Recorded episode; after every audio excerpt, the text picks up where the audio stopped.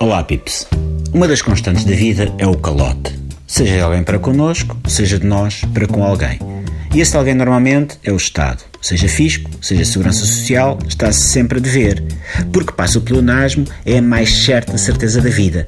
Mais que a morte, mais que o Inspector Max, é certinho que nunca as contas com o Fisco e a Segurança Social estão saldadas, até porque quem diz Estado diz no fundo União Europeia e quem diz União Europeia diz no fundo o Wolfgang Schäuble, que quer sempre mais e mais porque estoura tudo em óleo para as rodas, Deutsche Banks e sacos de caju. Bom, é um nunca mais acabar de dívidas que pensamos pagas, mas depois falta sempre qualquer coisinha e quem diz coisinha diz coisão ou mesmo coisona, que não faço distinção de género. As dívidas são femininas, são masculinas, são transgênero. Mas hoje eu vou falar não das dívidas que temos para com os outros, mas das dívidas que os outros têm para conosco. A mim, ninguém me deve dinheiro. Coisa rara, bem sei. Mais rara do que o pica-pau perneta de golpeares da Rifana, o urso pardo dos baixios da Trafaria ou o milhafra de Navento Sul, que são animalitos aos quais ninguém põe a vista em cima desde sempre, porque, se formos a ver bem, nunca existiram. E atenção, quando eu digo que ninguém me deve dinheiro, estou a pôr de lado os 35 tostões que emprestadei em 1986 ao Toninho, que estava com ânsias de beber um pirulito de maracujá e me pediu umas moedas para molhar o palato. E eu, magnânimo, dei-lhe para a mão um bilhete de ida para as delícias do pirulito de maracujá. E como é que o Lorpa me recompensou pela minha generosidade? Nunca mais o vi.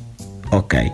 Uma das vantagens de vivermos num contexto em que o pessoal tem de apertar os cordões à bolsa é que se perdeu a vergonha de dizer ai tal, aquele indivíduo não paga o que me deve. Isto numa altura em que tudo se partilha nas redes sociais. É um trend que alastra.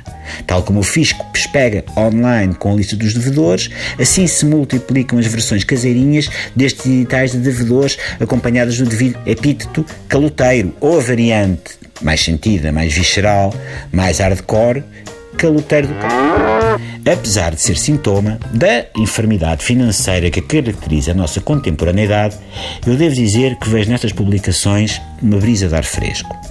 Antes o embaraço sobrepunha-se à denúncia. Não se queria dar a chamada parte fraca porque parecia mal estar a confessar a falta que o nos fazia, sobrepondo a nossa necessidade de levar pão à boca à recusa dos caloteiros em pagar o que nos deviam, fosse em virtude do nosso trabalho ou do nosso amor pelo próximo que nos levou a emprestar o dinheiro.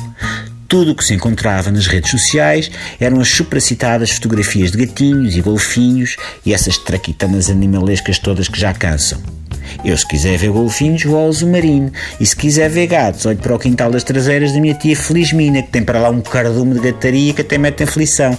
Gasta uma fortuna em ração para aquela bicheza toda. E os danados dos gatos, nem um obrigadinho.